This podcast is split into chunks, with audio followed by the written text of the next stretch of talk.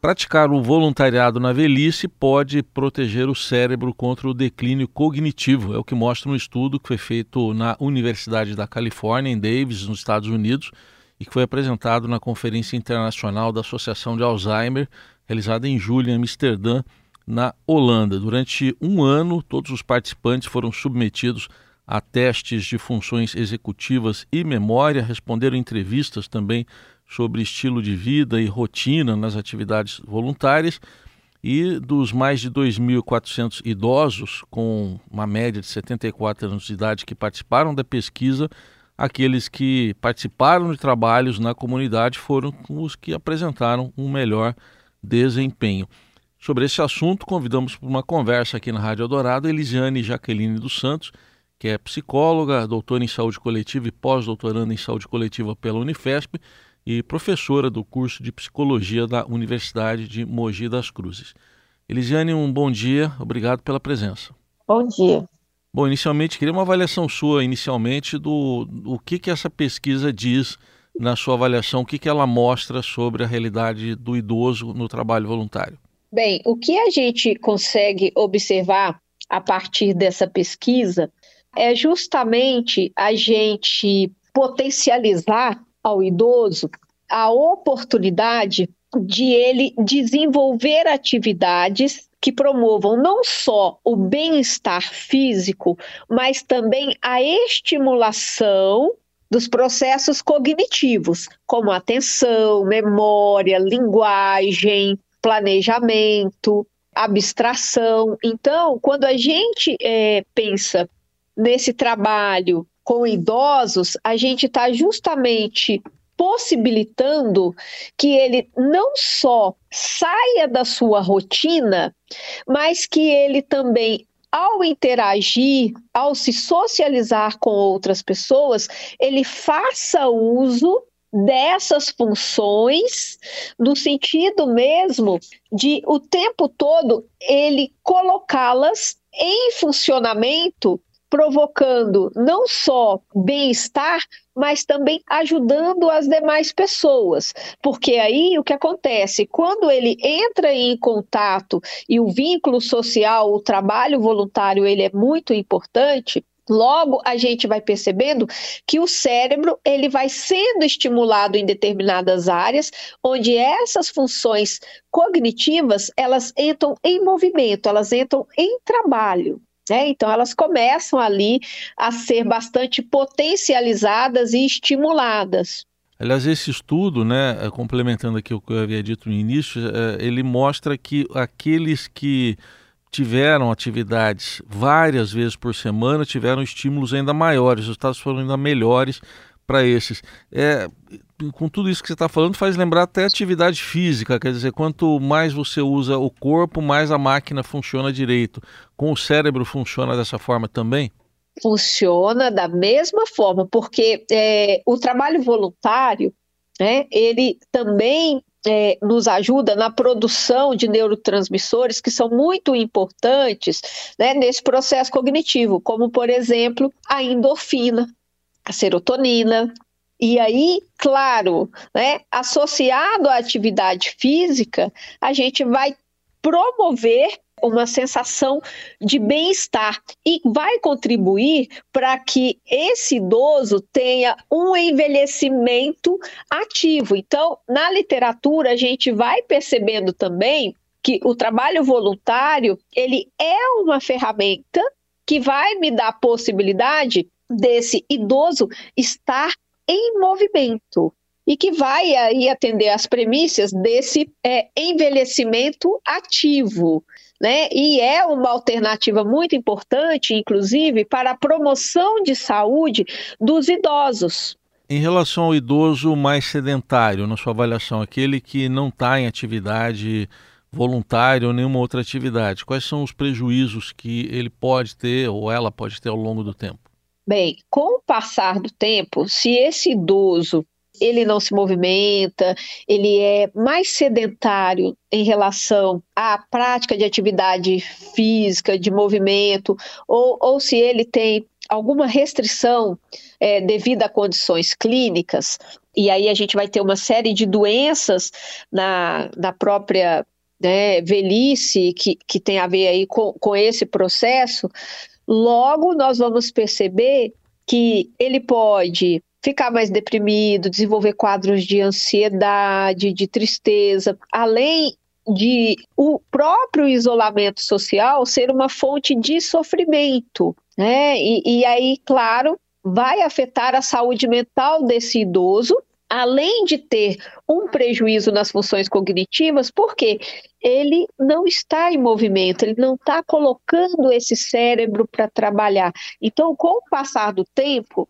né, é, esses idosos que são sedentários, que são mais inativos, se eles não são estimulados, logo a gente começa a perceber que o déficit cognitivo ele vai sendo mais progressivo, né? Por essa razão que a gente fala que o cérebro ele precisa ser estimulado, né, para a gente promover, inclusive, não só saúde, mas para também pensar na saúde mental né, desse idoso. E é claro, consequentemente, qualidade de vida. Esse idoso que não se movimenta, ele vai ter aí uma qualidade de vida comprometida. Uhum. Bom, essa pesquisa americana mostrou pessoas que tinham participado de tarefas voluntárias, ela levou em conta o ano anterior à pesquisa, e essas pessoas atuaram em organizações religiosas, educativas, também ligadas à saúde ou simples, simplesmente à prática é, da caridade. Mas a gente sabe que tem muitos filhos, netos, que às vezes ficam preocupados com o avô, com a avó, acham que pode ser enganado, que pode ter algum problema, enfim, o que, que na sua experiência diária se diria para os familiares desses idosos? Bem, o processo de envelhecimento é, ele acarreta uma série de perdas e muitas das vezes, é, na, na visão do idoso, é aquela ideia do sentimento de inutilidade. Eu estou velho, eu não sirvo mais para nada. E aí o que acontece? Esse fato, ele também se deve a um fator que é cultural, né, que a gente precisa hoje rever como paradigma. Hoje nós temos perspectivas de longevidade, hoje nós temos é, a medicina se desenvolvendo, mas quando a gente olha para o círculo social, né, e que é muito importante para o idoso, e aí a gente olha hoje essa perspectiva do voluntariado, do trabalho social, né, seja ligado à igreja, à comunidade, às organizações não governamentais, o que, que a gente busca para esse idoso? O sentido de utilidade, o sentido de vida, o sentido de propósito e de se ocupar em uma tarefa que seja prazerosa.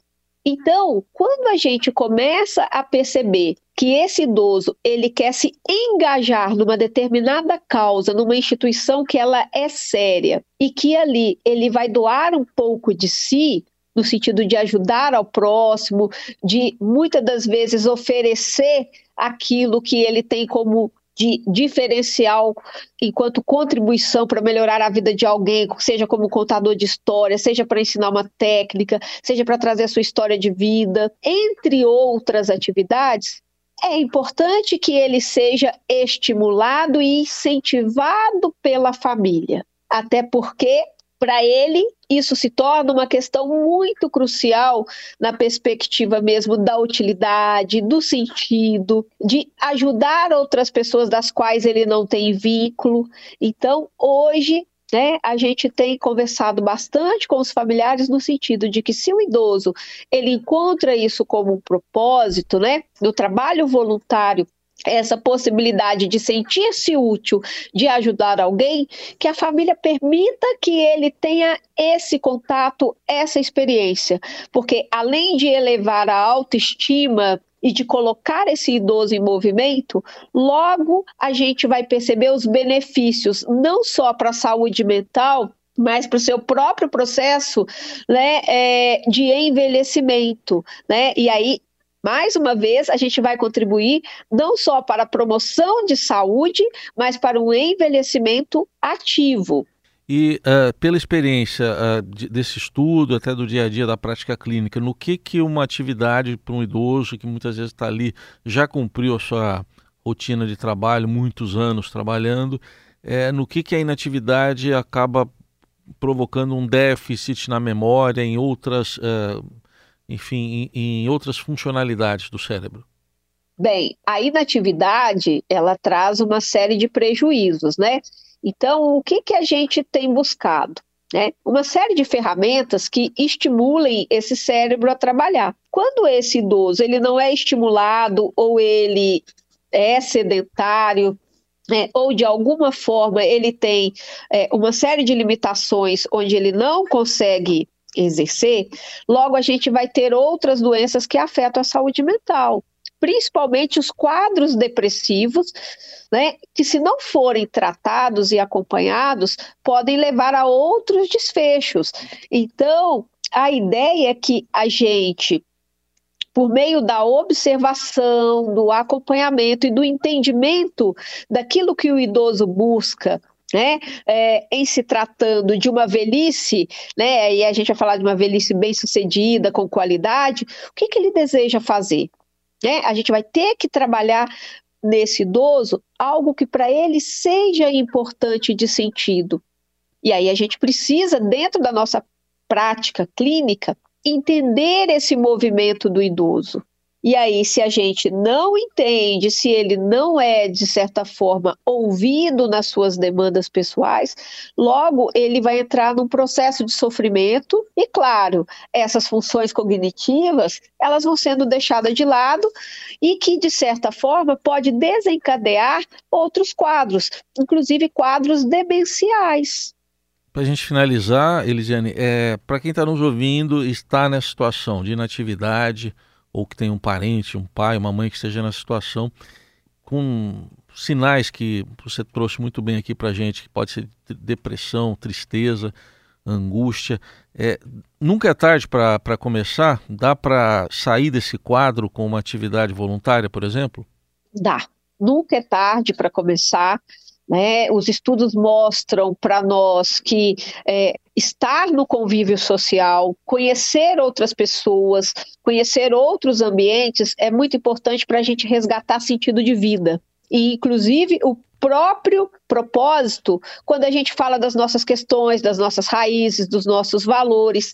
Então, todas as vezes que a gente se depara com um idoso que está triste, que às vezes está na zona de conforto, é importante a gente convidá-lo a refletir o que, que ele quer fazer dali para frente, como ele quer envelhecer. Se ele quer envelhecer com qualidade, se ele quer envelhecer sozinho, quais são as suas escolhas, né? Então, o que, que a gente tem conversado, né, no sentido de estimular, de trazer esse idoso para participar de atividades simples. Ir na praça caminhar, ir ao shopping, é, participar é, das festividades da igreja, da comunidade, dos eventos em família, de acontecer muitas das vezes ali na nossa cidade, no nosso bairro, algum projeto social, de colocá-lo é, para conhecer esse projeto social e ali ele desperta esse interesse, né? mas a ideia é que a gente possa trabalhar no sentido de que nunca é tarde, que a gente pode resgatar esse sentido de vida em qualquer momento da nossa idade, né, da nossa própria trajetória nesse mundo, e que não necessariamente ele não precisa fazer o trabalho físico, né, que muitas das vezes envolve aí é, no imaginário das pessoas que ele vai ali fazer um trabalho mais operacional, mas é um trabalho de criação de vínculo, um trabalho é, do qual ele vai ter contato com outras histórias. E claro a experiência do idoso ela é muito importante nesse sentido de dar um norte para as demais pessoas, principalmente quando a gente fala desse trabalho voluntário em diferentes instituições, com crianças e adolescentes, com jovens, até mesmo em instituições de longa permanência, para idosos, que são as ILPIs. Então é importante a gente pensar nesse sentido. Muito bem, a gente ouviu aqui na Eldorado Elisiane Jaqueline dos Santos, que é psicóloga, professora de psicologia na Universidade de Mogi das Cruzes, comentando essa pesquisa da Universidade da Califórnia que mostrou impactos positivos do voluntariado para os idosos. Obrigado, Elisiane. Até uma próxima oportunidade. Eu que agradeço a oportunidade. Tenha um bom dia.